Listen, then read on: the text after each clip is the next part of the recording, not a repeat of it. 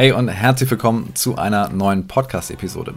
Heute mal wieder eine Solo-Folge, denn ich möchte mit dir über ein ganz besonderes Thema reden, nämlich Bubble.io, dem, wie ich finde, aktuell mächtigsten No-Code-Tool im Bereich Web-Anwendungsentwicklung auf dem Markt.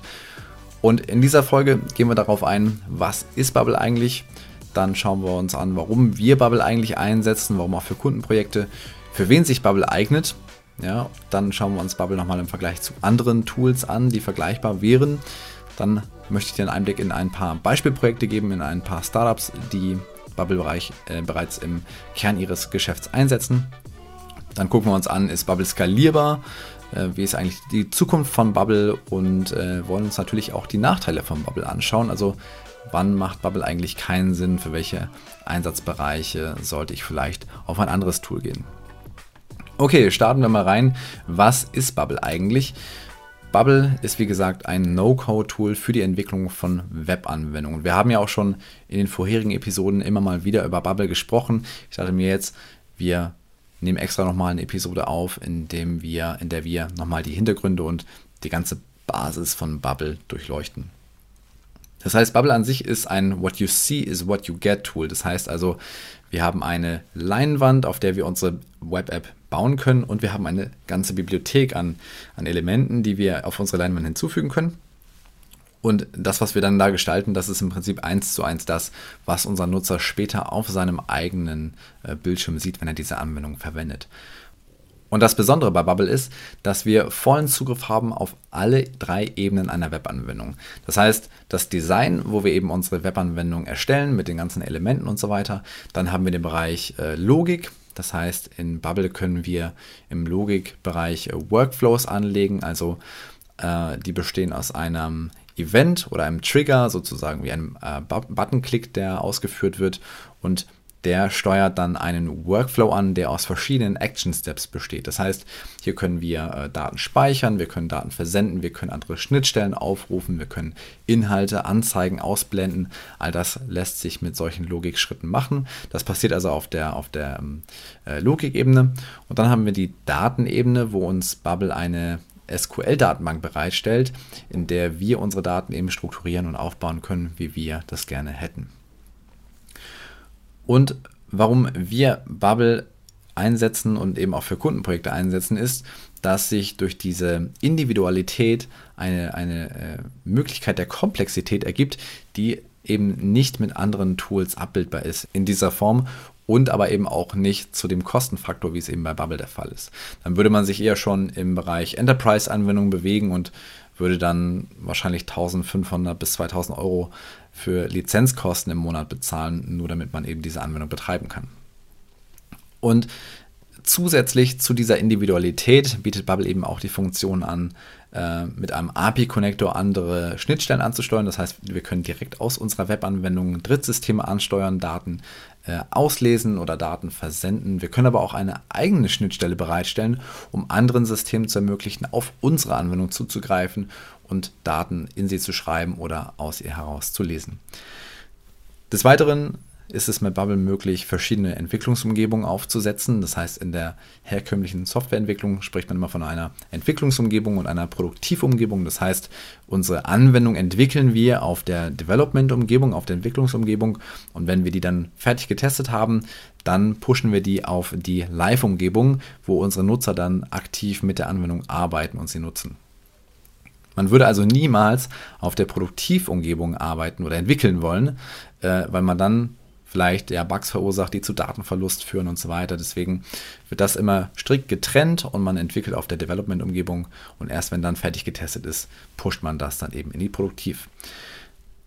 Zusätzlich können wir in Bubble weitere Entwicklungsumgebungen erstellen. Das heißt, wir können sowas wie ein Staging-Environment äh, einführen, was in der Softwareentwicklung für Heavily Testing verwendet wird. Also einfach für, für viele Tests, für intensive Tests und äh, das können wir eben mit, mit Bubble machen. Das ist bei No-Code-Tools relativ selten, dass, dass man diese verschiedenen Ebenen hat.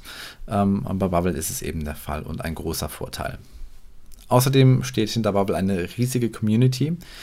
Die unter anderem auch Plugins entwickelt. Das heißt, Bubble hat einen Plugin-Marktplatz, wo eben Bubble selber als auch die Community Erweiterungen für Bubble entwickeln. Und die können wir natürlich wunderbar nutzen, um weitere Services in unsere Anwendung zu integrieren, sowas wie Payment oder äh, andere ähm, andere Systeme, die wir, die wir integrieren können. Äh, es gibt auch Elemente, äh, die wir hinzufügen können zu unserer Elementbibliothek, sowas wie äh, Dashboard-Charts oder sonstige weitere Elemente, die, die es so standardmäßig nicht in Bubble gibt.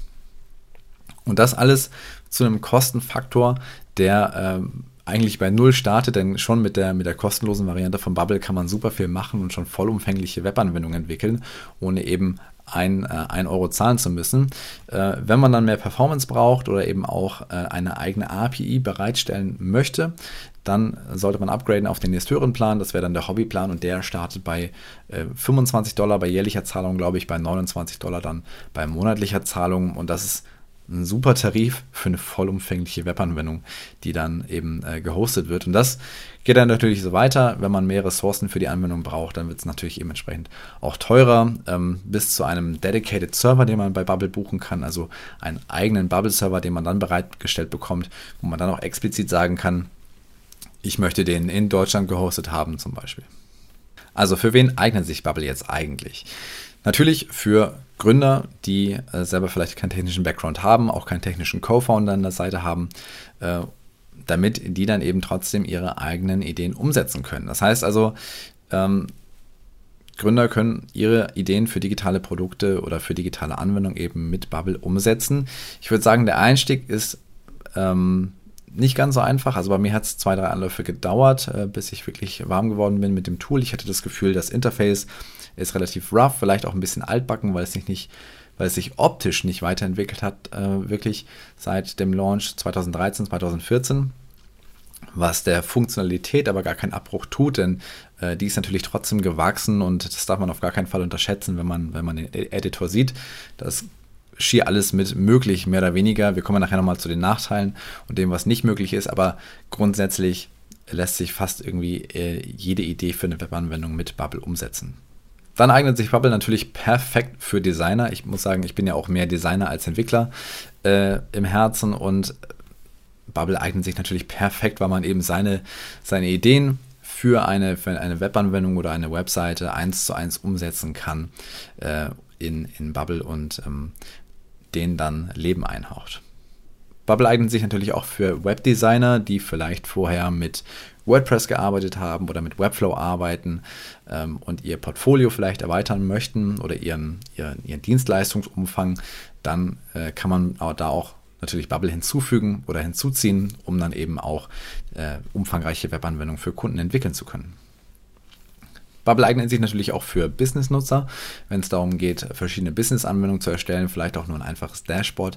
Natürlich sollte das mit der IT abgestimmt sein, ja, also nicht einfach äh, Bubble ins Unternehmen einführen und ähm, wild drauf losbauen. Das soll natürlich alles der IT-Richtlinie entsprechen, äh, dementsprechend da natürlich ähm, Vorsicht walten lassen. Außerdem eignet sich das natürlich auch für Innovationsteams, die eben schnell Ideen für neue Produkte oder Produkterweiterungen testen möchten. Die können dann mit Bubble relativ schnell in vielleicht auch Sprints dann äh, verschiedene äh, Prototypen mit Bubble aufsetzen, um das eben schnell mit Nutzern zu testen. Wie schaut das denn im Vergleich zu anderen Tools aus? Wenn wir uns mal angucken, was es sonst noch an Web-App-Bildern äh, im No-Code-Markt gibt, wie ist da so der Vergleich zu Bubble? Ich habe mir jetzt hier mal drei rausgesucht und zwar wollen wir mal starten mit Glide. Glide ist ein sehr einsteigerfreundliches Tool, wenn es darum geht, Mobile- oder Webanwendungen zu entwickeln, denn das Ganze basiert auf äh, Spreadsheets. Das heißt, wir geben einfach eine Tabelle rein, also über Google Sheets oder Microsoft Excel oder Airtable können wir einfach eine Tabelle in Glide hinzufügen. Das ist dann quasi die Datenbasis. Und anhand dieser Daten generiert Glide dann automatisch ein, ein Interface für eine Mobile- oder eine Web-App. Und dann hat man im Prinzip schon eine voll funktionsfähige Anwendung, die man dann noch an seinen Bedürfnissen anpassen kann. Das Ganze kommt natürlich nicht ohne Limitierung. Ja, je einfacher äh, die Anwendung oder je einfacher äh, die, die Nutzung der Anwendung, umso weniger äh, Funktionsumfang hat man meistens oder Individualisierbarkeit. Das heißt, hier geht das schon beim Design los. Da ist man relativ an die Strukturen von Glide vorgegeben und kann da wenig anpassen. Natürlich mal abgesehen von der CI und vielleicht auch noch zusätzlichen Elementen. Aber die Grundstruktur ist im Prinzip vorgegeben von, von Glide und lässt sich wenig individualisieren. Wenn wir uns die Logikebene anschauen, dann können wir in Glide schon festlegen, was nach einem Buttonklick äh, passieren soll. Wir können auch mehrere Actions definieren, allerdings nicht in dem Umfang, wie das eben in Bubble der Fall ist. Wenn wir uns die Datenebene anschauen, dann sind wir da auf einem ähnlichen Level. Wir können ja unsere Datenbank in Glide einfach in Airtable verwalten oder in Google Sheets. Das ist im Prinzip ein ähnlicher Funktionsumfang, wie wir ihn mit der äh, Bubble SQL Datenbank auch haben. Wenn wir uns den Bereich Plugins angucken, dann gibt es bei Glide keine Erweiterung, die wir hinzufügen können. Das heißt, ähm, ja, da liegt der Vorteil ganz klar bei Bubble. Beim Pricing unterscheiden sich die beiden ein wenig. Das heißt, bei Bubble starten wir, wie gesagt, beim Hobbyplan mit 25 Dollar. Bei Glide wären das 32 Dollar. Dann schauen wir uns mal das nächste Tool an, und zwar Softer. Softer ist ein Tool für die Erstellung von Webseiten und äh, Webanwendungen. Und der Vorteil bei Software ist, dass man auch da relativ schnell zum Ergebnis kommt, weil Software mit vorgebauten Sektionen arbeitet oder Blöcken, wie es in Software heißt. Das heißt, man hat also seine leere Leinwand und kann man sich dann, kann sich dann mit fünf Klicks sozusagen eine ganze Seite bauen, äh, weil, weil man diese vorgebauten Blöcke eben verwenden kann. Software hat eine native Integration zu Airtable. Da haben wir also unsere Datenbank dann im Hintergrund und können die Daten dann dynamisch in, in Software reinladen. Wenn wir uns das Design angucken, dann haben wir bei Software durch die vorgebauten Blöcke natürlich den Nachteil, dass die Struktur hier strikt vorgegeben ist. Wir können zwar die Inhalte anpassen und auch die, Farbe, äh, die, die äh, Farbgebung und so weiter, aber eben nichts an der Struktur verändern. Ähm, da liegt der Vorteil ganz klar bei Bubble. Ähm, auch bei den Workflows liegt der Vorteil bei Bubble. Bei Software haben wir die Möglichkeit äh, zu steuern, was nach einem Buttonklick zum Beispiel passiert. Allerdings beschränkt sich das auf eine Action und auch da haben wir nur die Wahl zwischen dem ähm, äh, Speichern von Daten in Airtable zum Beispiel. Wir können Automatisierungstools ansteuern wie Make oder Zapier äh, und dann weitere, ähm, vielleicht auch tiefgreifendere Logik aufbauen. Äh, aber eben das außerhalb von, von Software und äh, wir können uns zum Beispiel den Datensatz per E-Mail zuschicken lassen. Das ist so das, was über Software möglich ist ähm, an Workflows. Im Bereich Daten sind wir auf einem ähnlichen Level. Wie gesagt, nutzt Software Airtable im Backend. Äh, von daher haben wir da ähnliche Möglichkeiten wie eben mit der SQL-Datenbank von Bubble. Beim Pricing geht Software bei 24 Dollar los, also 1 Euro oder 1 Dollar äh, günstiger als Bubble. So, dann wahrscheinlich der größte Konkurrent von Bubble, äh, von den dreien, und zwar Webflow. Wenn wir uns Webflow mal im Vergleich anschauen, Webflow ist ja eigentlich gedacht für, für Webseiten oder zumindest war es das bisher. Äh, mittlerweile entwickelt sich Webflow auch so ein bisschen in Richtung Webanwendung. Allerdings wird das noch einige Jahre dauern, bis man wirklich auf einem ähnlichen Level angekommen ist wie, wie Bubble. Das heißt, vom Design her sind wir auf einem ähnlichen Level. Da hat Webflow vielleicht sogar die Nase vorn, dadurch, dass wir in Webflow auch verschiedenste Animationen und so weiter und auch komplexe Animationen durchführen können. Das können wir bei Bubble eben nicht. Da ist es relativ minimalistisch, was, was Animation angeht. Äh, von daher sind wir da bei Webflow vielleicht sogar noch ein bisschen ähm, ja, individualisierbarer. Dann haben wir die äh, Workflows. Die gibt es bei Webflow heute noch nicht. Webflow hat vor kurzem ein Logic-Feature angekündigt. Da wird sich aber erstmal auf einfache, sehr einfache Logik-Schritte äh, beschränken, sowas wie Speichern einen Datensatz aus einem Formular in das Content-Management-System ähm, oder lese Daten aus. Also das wird erstmal, wird erstmal grundlegend äh, die Funktionalität dahin sein. Das heißt, bei Bubble sind wir hier ganz klar im Vorteil. Bei den Daten sind wir auf einem ähnlichen Level. Wir haben das Content Management System von Webflow, in dem wir Daten speichern können. Ähm, von daher ist das relativ identisch. Bei den Plugins hat Bubble ganz klar die, die Nase vorn. Also wie gesagt, Bubble hatte den ganzen Plugin-Marktplatz. Bei Webflow ähm, gibt es diesen Marktplatz in dieser Form nicht. Wir haben aber trotzdem äh, Drittanbieter-Services, sowas wie JetBoost zum Beispiel, wo sich Filtersysteme und so weiter in Webflow integrieren lassen. Also mehr dezentral, würde ich mal sagen, äh, gibt es diese Anbieter, äh, die man dann in Webflow integrieren kann. Generell äh, gibt es einige Webanwendungen, die mit Webflow gebaut worden sind, dann allerdings in Verbindung mit anderen Tools, sowas wie MemberStack oder Outsetter für die Nutzerauthentifizierung, dann vielleicht Airtable als, als Backend und dann braucht man noch irgendwie ein Automatisierungstool für das Synchronisieren der Daten zwischen Datenbank und dem eigenen Content-Management-System. Dann benötigt man also noch sowas wie Zapier oder Make. Das heißt, also, es lassen sich schon umfangreiche Webanwendungen mit Webflow erstellen, dann aber nicht nur mit Webflow selbst, sondern eben im Zusammenspiel mit weiteren Anwendungen. Okay, gucken wir mal auf ein paar Startups, die Bubble bereits einsetzen. Und zwar wäre das zum Beispiel das Berliner Startup Remy. Remy's Gründerin äh, unterstützt mit ihrer Plattform den Aufbau von Unternehmenskulturen in Remote-Teams. Das heißt, da spielt also die zwischenmenschliche Komponente eine zentrale Rolle, denn das geht ja meistens unter, wenn man überall verteilt äh, zusammenarbeitet und man sich eben nur zu, zu Meetings trifft oder eben zu fachlichen Themen. Äh, und da stellen die beiden eben eine, eine Webanwendung bereit, wo man eben auch zwischenmenschlich miteinander interagiert, verschiedene Aufgaben zugewiesen bekommt, um eben die Kultur in Unternehmen zu stärken. Hier also ganz klar der Fokus auf B2B und ähm, so wie ich das gesehen habe, gibt es, glaube ich, auch keinen öffentlichen Zugang zu der Anwendung. Das heißt, ähm, den Zugang haben wirklich nur Kunden von Remy in diesem Fall. Dann haben wir sowas wie äh, CodeMap.io. CodeMap ist quasi das Upwork für Low- und No-Code. Das heißt also ein klassischer zweiseitiger Marktplatz, auf dem äh, Unternehmen einerseits No-Code-Projekte ausschreiben können und auf der anderen Seite eben Freelancer ihre Arbeitskraft oder Dienstleistung zur Verfügung stellen können.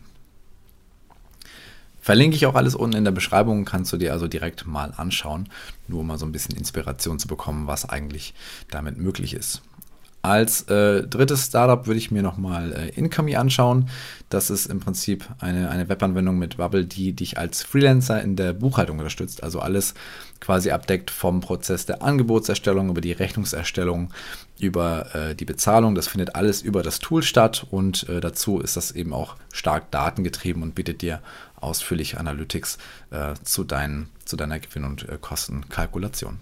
Also da schon mal so drei Use Cases. Ähm, aus unserer Brille kann ich noch sagen, äh, wir haben zum Beispiel ja auch, wie in einer der letzten ähm, Podcast-Episoden äh, gehört, vielleicht mit ähm, Upman zusammengearbeitet, also ein Startup aus der Scott24-Gruppe, um mit Bubble einen Onboarding-Prozess für äh, ihre Kunden zu bauen. Upman ist eine ähm, Immobilienverwaltung und da geht es eben darum, dass ähm, Neukunden im Onboarding-Prozess äh, alle Daten zu ihren Immobilien ein, einfügen, alle Daten äh, zu den Vertragspartnern einfügen.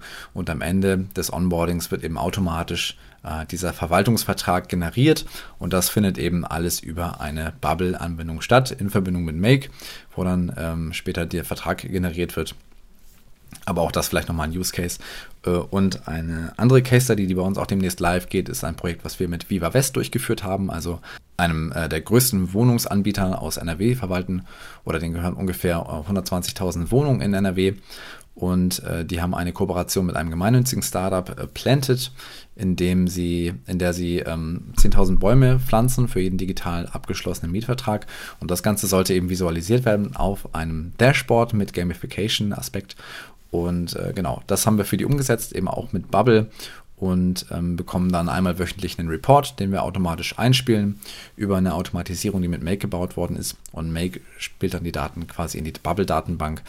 Und äh, dann haben wir ein Dashboard, wo Bäume wachsen, wo die Kennzahlen angezeigt werden, wo auch äh, eine Entwicklung angezeigt wird, wie man sich ähm, ja, zu letztem Jahr quasi verbessert hat. Und wie gesagt, das Ganze demnächst auch als Case Study bei uns auf der Seite. Also das vielleicht nochmal so ein kurzer Überblick über verschiedene Use Cases, die mit Bubble umsetzbar sind. Wenn man jetzt so ein Software as a Service Business mit Bubble aufsetzt, dann kommt schnell die Frage, bis wie viel Nutzern oder bis welcher, bis welchem Volumen an, an Nutzung ist meine Anwendung dann überhaupt performant? Ist das egal, ob ich jetzt 10 Datensätze in meiner Datenbank habe oder 10 Millionen? Läuft die genauso schnell oder, oder muss ich da mit Wartezeiten rechnen und so weiter? Das ist natürlich ein Punkt, äh, der die Bubble-Community beschäftigt, eigentlich schon seit der, seit der Existenz von Bubble. Und da hört man solche und solche Stimmen, also Nutzer, die sagen, meine Anwendung, die ist schon langsam, seitdem 50.000 Datensätze in der Datenbank sind, die Abfragen dauern länger. Ich muss jetzt vier, fünf Sekunden warten, bis alle Daten angezeigt werden. Und es gibt eben auch Nutzer, die sagen, meine Anwendung läuft mit 200.000 äh, Datensätzen einwandfrei. Ich denke, das liegt immer so ein bisschen daran, wie die Anwendung an sich aufgebaut ist, wie Datenabfragen stattfinden. Da hat man ja natürlich auch Einfluss drauf und da gibt es verschiedene Best Practices, wie man das eben macht, um die Performance performant zu halten, schnell zu halten. Ähm, denn da unterscheidet man eben auch zwischen ähm, Abfragen und, und Logikschritten, die im Browser des Nutzers passieren oder eben auf den Bubble-eigenen Servern. Das heißt also, das kann man gezielt steuern. Und wenn eben viele Abfragen im, Nutzer des, im Browser des Nutzers stattfinden, dann kann das eben schnell Einfluss auf die Performance haben, weil eben die, die Ressourcen und Leistung des Browsers benötigt werden dafür. Und auf der anderen Seite eben, wenn man viel auf Bubble-Server auslagert, kann das eben einen, äh, Performance-Bonus geben, weil sich die Rechenleistung quasi woanders geholt wird und der Nutzer in seiner Session davon nichts mitbekommt und das alles im Hintergrund passiert. Generell gilt auch, äh, je höher dein Bubble-Plan, desto besser die Performance. Das heißt, ähm, die Bubble-Anwendung an sich läuft auf Amazon Web Services. Das ist im Prinzip ein, einer der weit verbreitetsten äh, Cloud-Anbieter äh, weltweit. Ähm, sogar Marktführer mit über 50% Marktanteil. Das heißt also, man ist da relativ flexibel. Ähm, und bei Bubble ist es eben so, je höher dein Plan, desto mehr Ressourcen stehen dir also zur Verfügung von, von AWS und desto performanter ist eben auch deine Anwendung. Wenn du Interesse daran hast, in das Thema Performance, Sicherheit nochmal tiefer einzusteigen, es gibt zwei E-Books, die ich dir ans Herz legen kann von Emily Studios. Das ist eine Bubble-Agentur, die hat zwei, zwei Bücher geschrieben. Einmal uh, The Ultimate Guide to Bubble Performance und to Bubble Security. Ähm, verlinke ich dir auch unten in der Beschreibung. Falls du daran Interesse hast, würde ich dir vielleicht auch noch empfehlen, bis zum Ende zuzuhören. Dann habe ich vielleicht noch was für dich. Genau, generell nochmal zum Pricing. Also es gibt einfach nichts Vergleichbares in dem Bereich mit dem Funktionsumfang, äh, wie Bubble ihn bereitstellt. Wie gesagt, dann bewegt man sich eher schon im Enterprise-Bereich und äh, sucht sich sowas wie OutSystems oder Mendix vielleicht, ähm, die dann eben mehrere tausend Euro zum Teil kosten pro Monat für eine Lizenz. Schauen wir mal so ein bisschen in die Zukunft. Ähm, da ist Performance auch sicherlich ein Thema, was Bubble beschäftigen wird. Äh, das Team hat jetzt vor kurzem 100 Millionen US-Dollar Funding eingenommen. Also da kann man ganz äh, stark davon ausgehen, dass das Team natürlich ausgebaut wird, dass aber auch die, die Architektur ausgebaut wird, die Software ausgebaut wird und das Tool Bubble an sich sich, sich sehr verändern wird über, über einen gewissen Zeitraum. Das ist relativ schlecht abschätzbar. Es gibt keine, keine öffentliche Roadmap vom Bubble. Das heißt, hier und da kann man mal ein bisschen was übers Forum erhaschen, wenn, wenn zum Beispiel unter anderem die Gründer äh, so ein bisschen die Pläne posten. Ansonsten gibt es leider keine gesammelte Stelle, wo man das einsehen könnte. Es gibt einen ähm, Release Notes von Bubble, die man sich anschauen kann, äh, über die aktuellen Releases, über die neuen Features, die veröffentlicht worden sind. Aber das ähm, ist es aktuell genau, von daher immer so ein bisschen die Augen offen halten und natürlich auch äh, erste Anlaufstelle da das Bubble Forum. Okay, gucken wir uns nochmal die Nachteile von Bubble an. Wann macht Bubble denn eigentlich gar keinen Sinn und ähm, man sollte auf andere Tools ausweichen? An erster Stelle ähm, vielleicht, dass mit Bubble an sich keine nativen Mobile Apps erstellt werden können, also keine iOS oder Android Apps. Es gibt Drittanbieter-Tools, die quasi als Wrapper genutzt werden können und ähm, mit denen man dann auch seine eigenen Bubble-Apps im App Store bereitstellen kann. Das verursacht natürlich dann aber auch äh, zusätzliche Kosten. Das heißt, Stand jetzt ist das mit Bubble alleine nicht möglich, mit Drittanbieter-Tools in Verbindung dann aber schon. Dann haben wir sowas wie private oder On-Premise-Server. Gibt es ebenfalls nicht mit Bubble. Bubble, wie gesagt, kann dir ein, ein Dedicated Server zur Verfügung stellen, also einen eigenen Bubble-Server, der läuft dann allerdings auch auf äh, Amazon Web Services. Bei dem hast du dann aber auch die Chance zu sagen, ich möchte den explizit in Frankfurt äh, gehostet haben, wenn es jetzt konkret mal um, um deutsche Anwendung geht. Dann noch eine kleine Einschränkung und zwar im Bereich Custom Code. Das heißt also, wir können unsere Bubble App durch eigenen Code erweitern. Das beschränkt sich allerdings auf die Programmiersprache JavaScript, weil auch Bubble an sich eben komplett auf JavaScript basiert und eben dann auch nur durch diesen Code oder durch diese Programmiersprache erweiterbar ist. Was schwierig umzusetzen wird mit Bubble sind komplexe Algorithmen, also sowas wie eine eigene künstliche Intelligenz oder Machine Learning Algorithmus. Das wird relativ schwierig ähm, und ist, glaube ich, Stand jetzt auch nicht möglich. Was man trotzdem machen kann, ist äh, externe Systeme anzubinden über eine Schnittstelle. Das heißt also, ähm, wir können Daten an so ein KI-System schicken und eben dann auch wieder empfangen, ähm, um unsere Anwendung dann im Prinzip aufzuschlauen. Was außerdem nicht geht mit Bubble ist 3D-Spieleentwicklung. Ähm, kannst du dir vielleicht auch vorstellen, dass genau, Bubble eben keine, keine Engine für sowas bereitstellt. Es gibt trotzdem einige Nutzer, die 2D-Spiele mit Bubble erstellt haben, aber vielleicht nicht die erste Wahl, um, um in die Spieleentwicklung einzusteigen. Was leider auch nicht möglich ist mit Bubble, ähm, leider ist ein Code-Export. Das heißt, wir haben nicht die Möglichkeit, den generierten JavaScript-Code zu exportieren und äh, selber zu hosten, falls du dich das vielleicht gefragt hast. Wenn du jetzt also vielleicht Lust hast, in Bubble einzusteigen, dann würde ich dir nochmal den Template-Marktplatz von Bubble ans Herz legen. Da gibt es viele kostenlose als auch kostenpflichtige Plugins, äh, Templates meine ich, die dir schon mal so einen fliegenden Start ermöglichen. Da gibt es dann sowas wie Social-Media-Systeme. Ja? Also es gibt also äh, Nutzer, die in Facebook nachgebaut haben, die Twitter nachgebaut haben, Instagram, LinkedIn und so weiter. Also all diese Anwendungen kann man eben auch mit Bubble nachbauen oder sein eigenes soziales Netzwerk damit eben aufbauen. Es gibt Marktplätze wie Amazon zum Beispiel oder Airbnb. Es gibt äh, Messaging-Systeme, also man kann ganze Chat-Systeme eben mit Bubble aufsetzen. Es gibt äh, Projektmanagement-Tools, NFT-Marktplätze, äh, also alles Mögliche wirklich, um hier vielleicht schon mal schneller in das eigene Projekt einzusteigen. Wenn du Interesse hast, von null auf mit Bubble zu starten, dann gibt es natürlich super viele Ressourcen im Netz, die man sich anschauen kann. Ähm, wenn du da strukturiert durchgeführt werden möchtest, dann haben wir jetzt für dich ein eigenes ähm, Bubble Education Programm äh, entwickelt. Das heißt, wir launchen jetzt unsere Bubble Masterclass, in der wir dir alles vom Einstieg bis zum Expertenwissen quasi mitgeben. Äh, lernst alles zu Grundlagen, zu Schnittstellen, erstellst ein eigenes Projektmanagement-Tool im Laufe des, äh, des Kurses und ähm, darüber hinaus gibt es mit uns noch eine 1 zu 1 Session, wo wir dann nochmal gezielt über dein Projekt und dein Vorhaben sprechen können. Es gibt eine ex exklusive Community dazu, wir haben Open Office Hours, es gibt eine Bubble Experten Zertifizierung, wenn du die Masterclass abgeschlossen hast. Wir haben auch die beiden E-Books, die ich vorhin angesprochen habe, integriert. Das heißt, ähm, wenn du bei uns dich einschreibst in die Bubble Masterclass, äh, dann bekommst du Gutscheincodes für diese Bücher und kannst sie die dann äh, kostenlos runterladen. Außerdem haben wir noch 200 Dollar Bubble Credits für dich mit am Start. Das heißt, ähm, wenn du dann ähm, direkt in die Entwicklung einsteigst und auch direkt einen höheren Plan haben möchtest, dann kannst du die 200 Dollar Bubble Credits direkt einlösen und sparst dann eben auch noch ähm, ja, dir die ersten Monate an Bubble kosten. Das Ganze ist jetzt noch im Pre-Sale äh, diese Woche reduziert. Das heißt, wenn du Interesse hast, dann klick einfach unten in der Videobeschreibung auf den Link oder geh auf visualmakers.de slash bubble und trag dich gerne ein, beziehungsweise ähm, hol dir die Masterclass.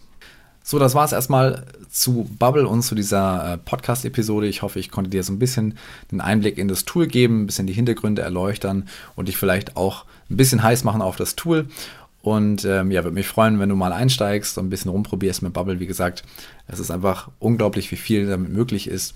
Und lass dich nicht abschrecken von, von dem Interface. Wie gesagt, mir fehlt der Einstieg erst ein bisschen schwer. Ich habe ein paar Versuche gebraucht, war dann aber super happy, als es dann, als ich das äh, Tool dann für mich entdeckt habe, quasi.